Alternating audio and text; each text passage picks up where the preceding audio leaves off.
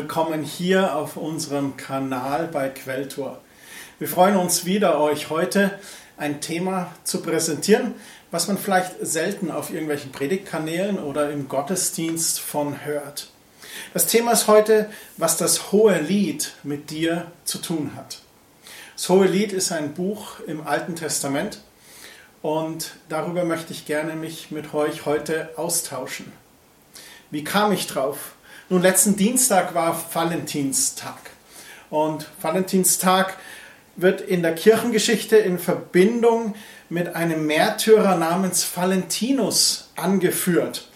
Und es gibt aber auch verschiedene andere Lebensgeschichten, die man damit verbindet. Es gibt einen heiligen Valentin von Rom, der das Martyrium erlitt, weil er Soldaten traute, denen das Heiraten verboten war und während der Christenverfolgung im Römischen Reich Gottesdienste für Christen heimlich feierte. Und gemäß einer Legende heilte er während seiner Gefangenschaft die blinde Tochter seines Aufsehers sogar und schrieb ihr vor seiner Hinrichtung zum Abschied einen Brief. Und dieser Brief war unterzeichnet natürlich mit seinem Namen Dein Valentin. Ob das allerdings wahr ist, wissen wir nicht so ganz genau. Es handelt sich wahrscheinlich eher um eine Legende. Und dieses Fest des heiligen Valentinus, das wurde erstmals im 14. Jahrhundert mit der romantischen Liebe assoziiert. Und im England des 18. Jahrhunderts entwickelte sich dadurch eine Gelegenheit, um seinem Geliebten oder seiner Geliebten die Liebe auszudrücken. Und man machte das, indem man anfing, Blumen und Süßigkeiten zu schenken und auch Grußkarten, die den Namen Valentines hatten. Und man schickte sich sogar auch Valentins Schlüssel als romantisches Symbol, ein Schlüssel fürs Herz, wo man sagte, hier ist der Schlüssel zu meinem Herzen, du sollst mein Valentin sein, be my Valentine. Und es gibt es sogar auch als Festtag in der anglikanischen Kirche und in der lutherischen Kirche. Da feiert man den Valentinstag. Nun, es gibt mehrere solcher Tage, die gefeiert werden über das Jahr. Es gibt ja auch Muttertag und Vatertag. Dann äh, gibt es den Tag für verschiedene andere äh, Dinge. Es gibt den Tag für Kinder. Es gibt einen Tag für verfolgte Christen. Es gibt immer wieder so verschiedene Gedenktage zu verschiedensten Themen. Aber was bringt uns das? Was bringt uns zum Beispiel so ein Valentinstag? Nun, als erstes finde ich erstmal positiv, ein Fest für die Liebe finde ich immer sehr, sehr gut. Die Liebe ist das Größte, sagt uns Paulus. Im 1. Korinther 13, Vers 13, da heißt es, was bleibt, sind Glaube, Hoffnung und Liebe. Die Liebe aber ist das Größte. Die Liebe zu feiern ist echt ein guter Grund zu feiern. Ich finde es auch gut, denn wir leben in einer sehr lieblosen Welt und deswegen ist es gut, Tage zu haben, an denen die Liebe zueinander in den Vordergrund rückt. Das ist schön, dass man daran denkt, hey, Liebe ist etwas Wichtiges. Was ich auch gut finde, ist, dass Männer werden zur Kreativität animiert. Das ist doch ein Gewinn, oder? Wenn die Männer anfangen zu dichten und ihre Liebe auszudrücken, wo wir vielleicht manchmal vom Klischee her als wortkarg dargestellt werden. Ich habe auch mal was probiert. Die Rose ist rot, das Veilchen ist violett. Der Honig ist süß und du bist so nett. Du bist meine Liebe und ich bin ganz dein und darum will ich sein dein Valentine. O schenk mir dein Herz, erlös meinen Schmerz, will dich nur allein für dich dein Valentine sein. Ein Versuch war es wert. Und noch was anderes, der Florist freut sich. Die grüne Branche, wie sie ja genannt wird, die mit äh, Pflanzen und Bäumen und Blüten zu tun hat, die hat oft eine sehr geringe Gewinnspanne. Und da ist doch so ein Valentinstag mal gut, um den Umsatz zu heben. Was ist vielleicht ein Kontra? Nun, an diesen Tagen ist es sehr herausfordernd für Personen, die keinen Partner haben, die Single sind, die sich vielleicht denken, na, an so einem Valentinstag, da gehe ich leer aus.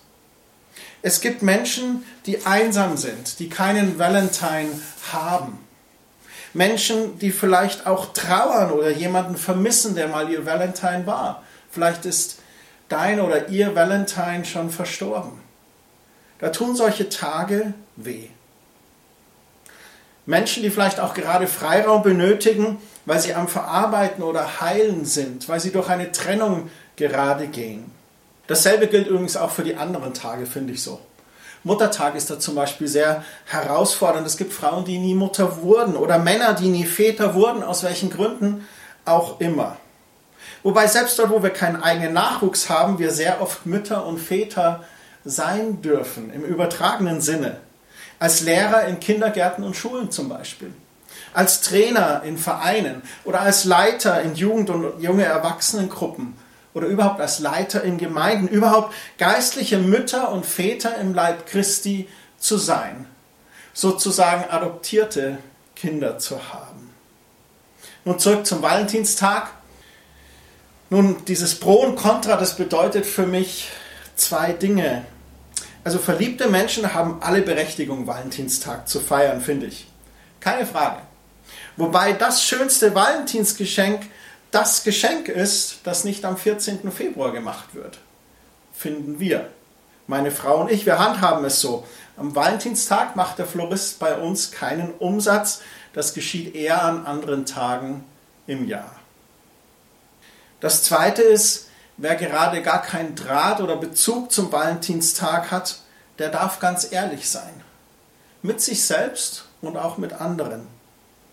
Und wir als Gegenüber dürfen da auch unser Herz öffnen, teilhaben an der Emotion des anderen, versuchen zu verstehen und Mitgefühl zu zeigen, warum jemand gerade mit solch einem Tag ein Problem hat. Da darfst du ehrlich sein. Unehrlichkeit würde das Herz verschließen und versuchen, etwas abzudecken. Ehrlichkeit öffnet das Herz zum Heilen und zum wieder neu lieben zu lernen. Vielleicht gehst du durch einen Schmerz gerade. Dann möchte ich dir sagen, dass es einen Tag, ein Jahr danach gibt. Es gibt einen Weg der Heilung. Es gibt einen Weg der Liebe. Wunden bekommen dann eine Chance zu heilen, wenn wir anfangen, ehrlich zu werden. Soweit meine Gedanken, wie ich überhaupt zu diesem Thema kam. Und schon lange hat es mich gereizt, dieses Buch mit euch gemeinsam anzuschauen. Das hohe Lied der Liebe aus dem Alten Testament. Ein sehr bekanntes vielleicht, weil man oft daraus hört, aber nicht so gut verstandenes Buch in der Bibel. Und da möchte ich heute mit euch drüber sprechen. Was ist dieses Buch? Es hat acht Kapitel und diese acht Kapitel sind voller Liebesgedichte. Und obwohl es eine Einleitung und auch eine Schlussfolgerung gibt, die wir auch aufgreifen werden, hat das Buch keinen festen literarischen Aufbau. Es ist eine Gedichtsammlung. Es sind circa 25 Gedichte oder Gedichtlieder in Reimform darin. Ähnlich wie mein Reim, den ich vorhin versucht habe. Die erste Zeile im Buch sagt uns, dass es das Lied der Lieder ist. Das ist eine hebräische Redewendung, eine Doppelung. Das ist so wie das Allerheiligste oder König der Könige. Eine hebräische Doppelung ist zu sagen, hey, das ist das Größte. Das ist also das Lied der Lieder, ein Superlativ. Und dann wird uns in der ersten Zeile gesagt, dass dieses hohe Lied von Salomo ist. Das könnte bedeuten, dass er der Autor ist. Hier ist das Hebräische auch wieder interessant, denn dieses kleine Wort von könnte auch für Salomo heißen. Beides ist möglich. Also von Salomo oder für Salomo. Beim Lesen der Gedichte findest du heraus, dass die Hauptstimme die einer Frau ist. Und sie wird die Geliebte genannt. Und obwohl es auch eine Männerstimme gibt, scheint diese Stimme nicht die von Salomo zu sein. Nun, wie kommen die Theologen darauf? Wie komme ich darauf? Salomo wird in den Gedichten ein paar Mal erwähnt, aber er spricht nie wirklich. Und man muss auch wirklich sagen, Salomo würde als Kandidat für das Hohelied nicht unbedingt passen, weil im Hohelied ist immer wieder die Rede davon, du bist die Einzige für mich. Wir wissen aber von Salomon, dass er immerhin ca. 700 Ehefrauen hatte. Für die Liebenden im Hohen Lieb gibt es aber auf der ganzen Welt nur sie beide füreinander. Die Formulierung von Salomo bedeutet also wahrscheinlich in der Weisheitstradition von Salomo. Er war ja bekannt für seine Weisheit, seine Poesie und seine Liebe zum Lernen über jeden Teil des Lebens. Salomo wurde der Vater der Weisheitsliteratur in Israel. Sein Erbe wird hier durch eine Sammlung von Liebesgedichten vielleicht weitergeführt, die die menschliche Erfahrung von Liebe und auch sexuellem Verlangen genauer betrachten. Das Gedicht in der Einleitung im Kapitel 1 stellt uns das grundlegende Thema von diesem Buch vor. Wir hören die Stimme der jungen Frau, die sich über ihren Mann freut, der ein Hirte ist. Und sie ist noch nicht mit ihm verheiratet, aber es wird deutlich, dass sie verlobt sind. Und sie können es kaum erwarten, endlich zusammen zu sein. Und dann fließen die Gedichte von der Stimme der Frau zu der Stimme vom Mann hin und her. Sie bewegen sich von Szene zu Szene und das geht die ganzen Kapitel so hindurch. Es gibt auch keine klare Abfolge oder Handlung. Die Gedichte bewegen sich wie in so Kreisläufen. Es gibt Schlüsselbilder und Kerngedanken, die werden immer wiederholt und auch weiterentwickelt. Eines der grundlegenden Themen, die diese Gedichte verbinden, ist die starke Sehnsucht, die dieses Paar füreinander hat. Ausgedrückt durch ein ständiges Suchen und Finden. Das kommt von beiden Seiten ständig vor. Ich suche dich und ich will dich finden und so weiter. Zum Beispiel nach dem einleitenden Gedicht sind sie getrennt, suchen sich aber wieder gegenseitig. Oder die Frau ruft und wacht auf auf einen Traum und sucht ihren Geliebten. Und wiederholt finden sie sich immer wieder und fallen in die Arme. Und sobald es leidenschaftlich wird, endet die Szene plötzlich. Und dann beginnt wieder eine neue, wieder getrennt und sie suchen einander und so weiter und so weiter. Ein zweites Thema, das sich wiederholt, ist die Freude und das Verlangen an der körperlichen Anziehungskraft von diesem Paar. An mehreren Stellen, da halten sie inne und sie beschreiben sich gegenseitig mit echt kunstvollen Metaphern, wo der Körper mit Gegenständen aus der Natur oder der Tierwelt beschrieben wird.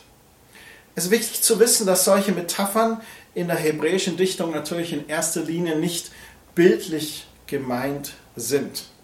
Würde man sich ein Bild malen, dann käme eine komische Person heraus. Man sollte lieber über die Bedeutung dieser Bilder nachdenken und wie sie sich auf den Mann und die Frau beziehen. Man liest also all diese Kreisläufe und die Spannung baut sich immer wieder auf und fällt, so wie die Sehnsucht, die Freude und diese gegenseitige Anziehungskraft. Es ist wie so eine spiralförmige Wiederholung, die sich steigert und die so eine Verstärkung von der Liebe, Verstärkung von der Kraft der Liebe ausdrückt. Und dann kommt die Schlussfolgerung in Kapitel 8.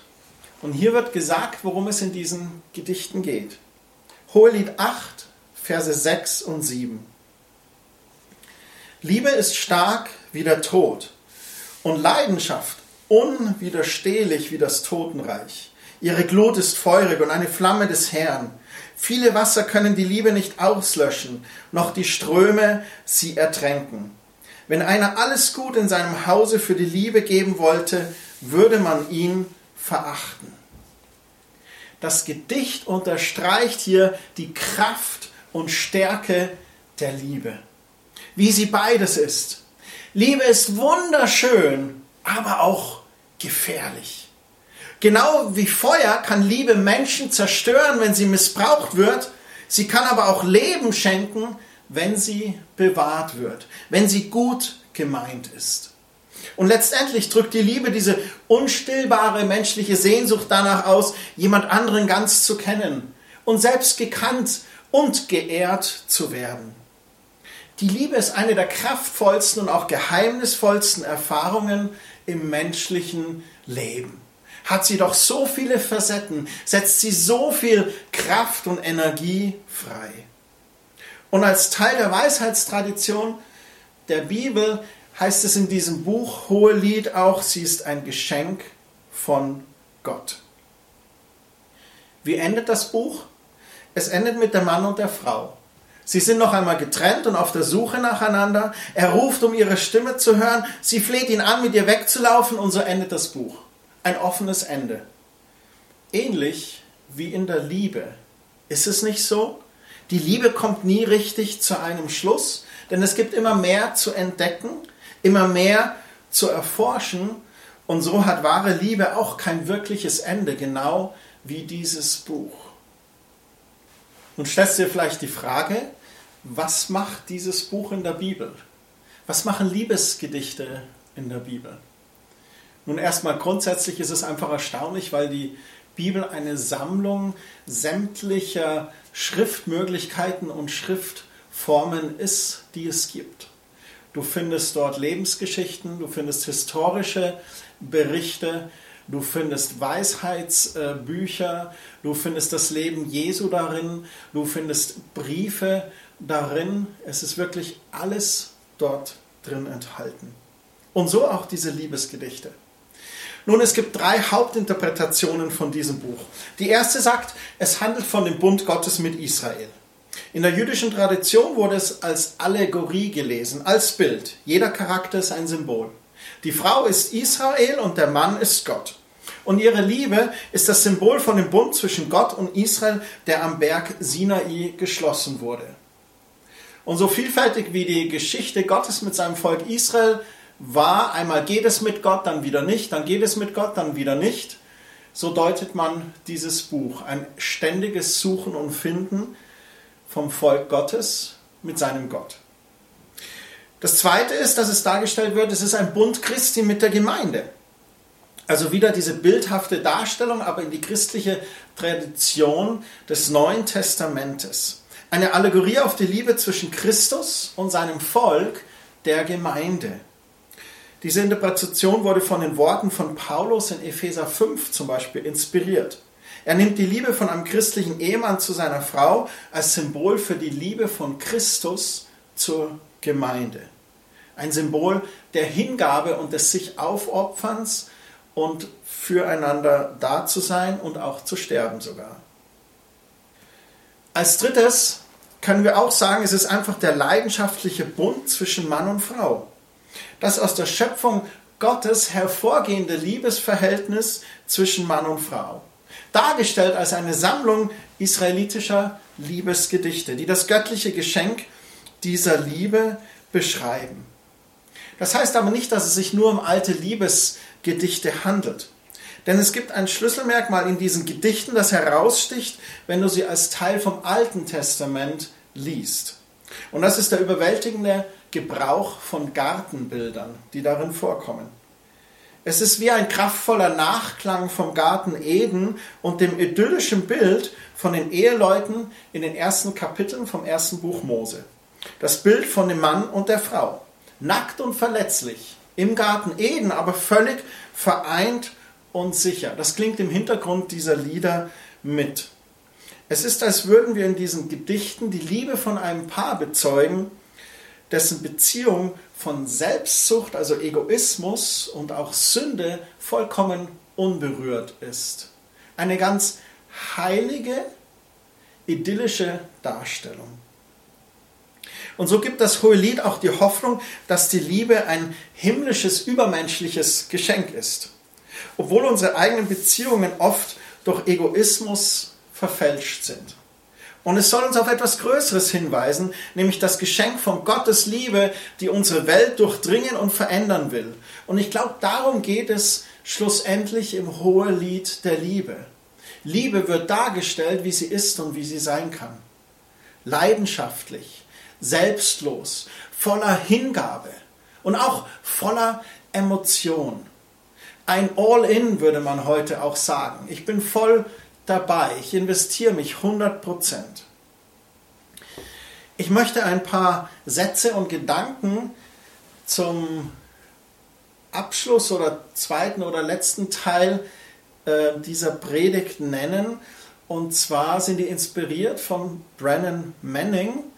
Und es ist aus seinem Buch Unbändige Liebe. Eines seiner letzten Bücher, die er geschrieben hat. Mittlerweile ist er ja auch schon verstorben.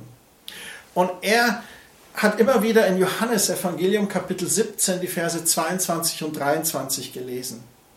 Da heißt es, deshalb habe ich ihnen auch die Herrlichkeit gegeben, die du mir anvertraut hast, damit sie die gleiche enge Gemeinschaft haben wie wir. Ich bleibe in ihnen und du bleibst in mir. Genauso sollen auch sie ganz eins sein. Und die Welt würde erkennen, dass du mich gesandt hast und dass du meine Jünger liebst wie du mich liebst. Das ist das hohe priesterliche Gebet von Jesus in Johannes Kapitel 17, wo er betet für sich und seine Jünger. Und er betet zu Gott. Und dann kommt hier diese Aussage im Vers 23. Und Brennan Manning dachte über diese Worte nach und kam unweigerlich zur Erkenntnis, dass die Liebe des Vaters zu mir, die Liebe des Vaters im Himmel zu dir, genauso seiner Liebe zu Jesus entspricht. Wenn da steht, dass du meine Jünger liebst, wie du mich liebst. Gott liebt mich genauso sehr wie Jesus. Ist es nicht Wahnsinn? Dieselbe Liebe, die der Vater für den Sohn hat, hat er für dich und mich. Er hat dann einen Kommentar von Thomas Brodys zum Johannesevangelium gelesen. Und der führt überzeugend aus, dass der Ausgangspunkt für die Theologie von Johannes, jetzt wird es ein bisschen theologisch, der Gedanke einer beständigen, ruhevollen, liebevollen Einheit ist. Thomas Brodys war ein irischer Bibelwissenschaftler und in seinem Prolog zum Johannesevangelium oder von Johannes selbst, da heißt es ja in Johannes 1, Vers 18, dass Jesus am Herzen des Vaters ruht. Und im Evangelium spricht er weiter davon und er greift diese Einheit nochmal auf im Gleichnis von Weinstock. In Johannes 15, Vers 4, da heißt es, bleibt in mir, dann bleibe ich in euch. Eine totale Verbundenheit. Und dann in Johannes 13, Verse 23 und 25 auch dieses außergewöhnliche Bild des geliebten Jüngers Johannes, der bei Tisch an der Brust Jesu liegt, den Herzschlag Jesu spürt, ganz nah bei ihm ist, eine brüderliche Liebe und Verbundenheit. Und das greift Johannes ganz am Ende seines Evangeliums nochmal auf. Und so verdeutlicht der Evangelist, dass die beständige, ruhevolle Einheit den Rahmen für sein Evangelium bildet. Ein totales Verbundensein. Thomas Brody schreibt, es gibt also eine Form der ruhevollen Einheit, die zunächst einmal bei Gott zu finden ist, an der Menschen jedoch in diesem wie in einem späteren Leben teilhaben dürfen. Er sagt, wir dürfen das hier auf Erden schon erleben, diese Einheit und Verbundenheit mit Jesus, mit dem Vater. Er schreibt weiter, wir erkennen, dass die Person, der wir begegnet sind, uns im tiefsten Inneren anspricht, unsere Bedürfnisse stillt, unsere Sehnsüchte befriedigt. Wir erkennen, dass diese Person dem Leben Sinn gibt. Wir erkennen, dass uns diese Person nicht nur sich selbst, sondern auch unser eigenes wahres Ich offenbart hat. Wir erkennen, dass wir nur in der Einheit mit dieser Person wahrhaft selbst sein können. In ihm gelangen wir zu einem Verständnis vieler Dinge, die uns früher verwirrten. Wir erkennen in seiner Person Stärke und Kraft und wir spüren, wie diese von ihm auf uns übertragen werden. Thomas Brodys erkennt hier im Johannesevangelium, um welche Verbindung es geht. Um diese Liebesverbindung mit uns Gläubigen und dem Vater im Himmel und Jesus, seinem Sohn. Es gibt eine leidenschaftliche, unbändige Liebe, mit der uns Jesus und der Vater lieben. Und der Vater liebt uns mit derselben Liebe, wie er Jesus geliebt hat. Und wir, wir dürfen sie erwidern. Brennan Manning, den ich vorhin genannt hatte, hat viel Zeit mit jungen Menschen und Studenten verbracht. Und in einem Zeitraum von über 20 Jahren hat er von Studenten immer eine ganz bestimmte Frage bekommen, die er aber auch sehr hervorragend kann. Und die Frage heißt, zeigt sich die in uns wohnende Liebe Christi konkret und konstant in unserer Liebe füreinander? Mit anderen Worten, wenn wir diese Liebe von Gott, wenn wir die Liebe Christi erfahren, hat es eine Auswirkung auf unser Leben, hat es eine Auswirkung auf uns und unser Umfeld. Und Brandon Manning selber sagt, dass natürlicher, ursprünglicher Glaube sich nicht ruhig stellen lässt. ist interessant, ne? Kennt ihr das, wenn man zu einem Kind sagt, sei bitte ruhig? Und das Kind kann es nicht, weil es so begeistert ist über die Geburtstagsgeschenke oder über Weihnachten. Oder wenn da so ein Hype oder Begeisterung einfach da ist. Und er sagt, der natürliche ursprüngliche Glaube lässt sich auch nicht ruhig stellen. Da, wo wir Tag für Tag in Einheit mit Jesus leben, kommt es ja vor allem auf den Glauben an. Der Christus aus dem Johannesevangelium, der in uns Wohnung genommen hat, lädt uns dazu ein, jeden Tag bis an unser Lebensende gemeinsam mit ihm den Weg des demütigen Dienens zu gehen. Gemeinsam, verbunden in enger Liebe. Lasst uns das anschauen, Johannes 15, Vers 4. Bleibt fest mit mir, verbunden und ich werde ebenso mit euch verbunden bleiben. Denn so wie eine Rebe nur im Weinstock Früchte tragen kann, so werdet auch ihr nur Frucht bringen, wenn ihr mit mir verbunden bleibt. Wir brauchen diese Verbindung mit ihm. Und wenn wir das wirklich leben, dann hat das eine Auswirkung. Wenn uns der Ausdruck bedingungslose Liebe Gottes zu leicht über die Lippen kommt, dann kann es auch sein, dass der Begriff nur zu einem Konzept verkommen ist. Wir haben vielleicht 50 Bücher darüber gelesen, die Bibel dreimal durchgelesen, uns viele Notizen gemacht und glauben, wir hätten es geschafft. Doch wenn sich nichts in unseren Handlungen gegenüber anderen verändert, dann hat sich alles nur in unserem Kopf abgespielt, aber nicht in unseren Herzen. Erst wenn die Liebe Gottes vom Verstand ins Herz gerutscht ist, erst wenn die stürmische Sehnsucht Gottes nach uns, seinen Kindern, auch meine Herzensfantasie beflügelt, erst wenn Herz und Verstand aus schierer Gnade und Liebe Gottes miteinander verbunden sind, dann kann Veränderung geschehen.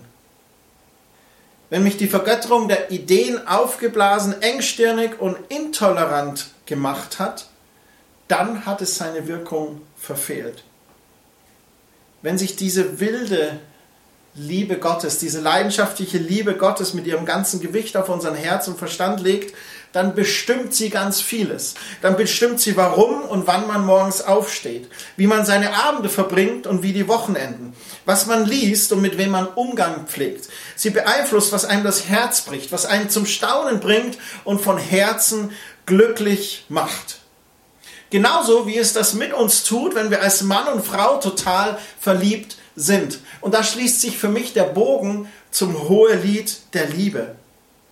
Wenn wir verliebt sind, dann denken und tun wir, oder unser Denken und Tun misst sich an dieser Liebe zu der anderen Person. Als Väter zweier Töchter habe ich erlebt, was leidenschaftliche Liebe mit einem Menschen macht. Und ebenso selbst als leidenschaftlicher, liebender Mann habe ich erfahren, welches Gewicht die Liebe auf mein Herz, meine Gedanken und mein Handeln gelegt hat.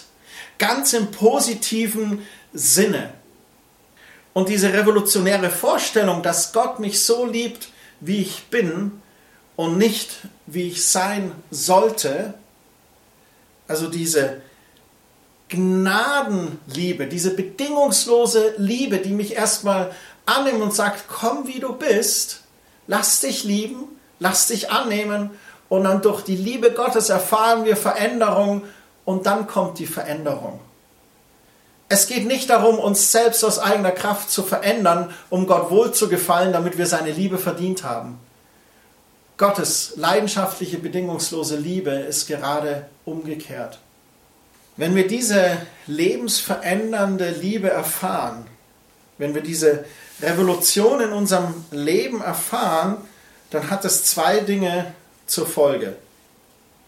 Das eine ist, es verändert unser Bild von Gott. Vielleicht hast du dir Gott als Spielverderber, als Polizist mit Schlagstock oder als kleinen karierten Buchhalter vorgestellt, der Buch führt über deine Taten und Dinge. Jemand, der dir die Freude rauben will. Wenn das noch dein Buch ist, wenn das noch dein Bild ist von ihm, dann leugnen wir eigentlich, was Johannes auch schreibt in seinen Briefen. 1. Johannes 4, Vers 16, das haben wir erkannt und wir vertrauen fest auf Gottes Liebe. Gott ist Liebe und wer in dieser Liebe bleibt, der bleibt in Gott und Gott in ihm. Wieder Sätze, die diese komplette Einheit zwischen uns und der Liebe des Vaters umschreiben.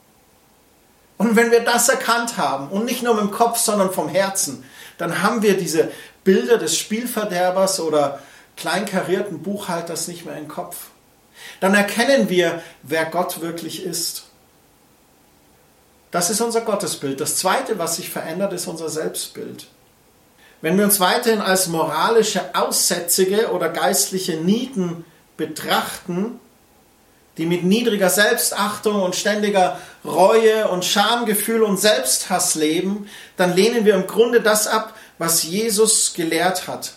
Und wir klammern uns weiter an unser negatives Selbstbild. Und ein negatives Selbstbild bedeutet am Ende des Tages Zerstörung und Tod.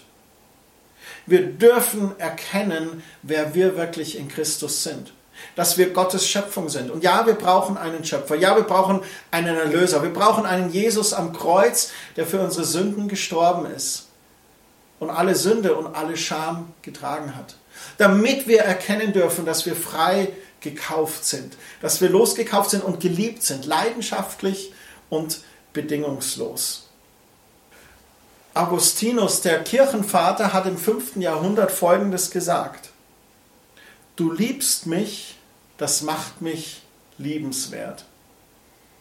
Wir können es nicht aus eigener Kraft tun.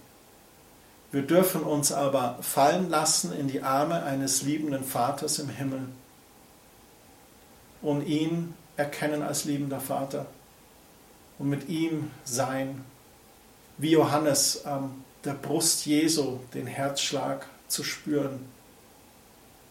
Und diese göttliche, leidenschaftliche, bedingungslose Liebe ist das, was uns verändert. Und dann können wir mit Augustinus sagen, du liebst mich, das macht mich liebenswert. Was hat das Lohe-Lied mit uns zu tun? Was hat das Lohe-Lied mit dir zu tun und mit mir? Nun, es hat ein Hauptthema, das uns alles betrifft, das ist Liebessehnsucht. Wir alle sehnen uns danach, geliebt zu sein, richtig? Und es sagt aus, Liebe ist wundervoll. Man findet in ihr tiefe Befriedigung und Erfüllung. Und es beschreibt für mich einen fortwährenden Prozess. Kein Ah, jetzt bin ich angekommen. Sei es in der Liebe zu meiner Frau oder sei es in der Liebe zu meinem Vater im Himmel. Es ist ein ewig wachsender Genuss zwischen mir und Jesus und zwischen mir und meiner Frau. Oder anders gesagt, zwischen der Braut, Gottes Volk, und ihrem Bräutigam, Jesus. Und eines Tages werden Braut und Bräutigam sich vereinen. Das Hohe Lied beschreibt für mich auch das Suchen und Finden nach echter Liebe, die ich primär nur bei Gott dem Vater und seinem Sohn Jesus gefunden habe. Aber was es zeigt auch ist, wer sucht, wird finden. Genau die Worte Jesu aus der Bergpredigt. Suche nach echter Liebe und du wirst sie finden. Das hohe Lied zeigt mir auch, echte Liebe existiert.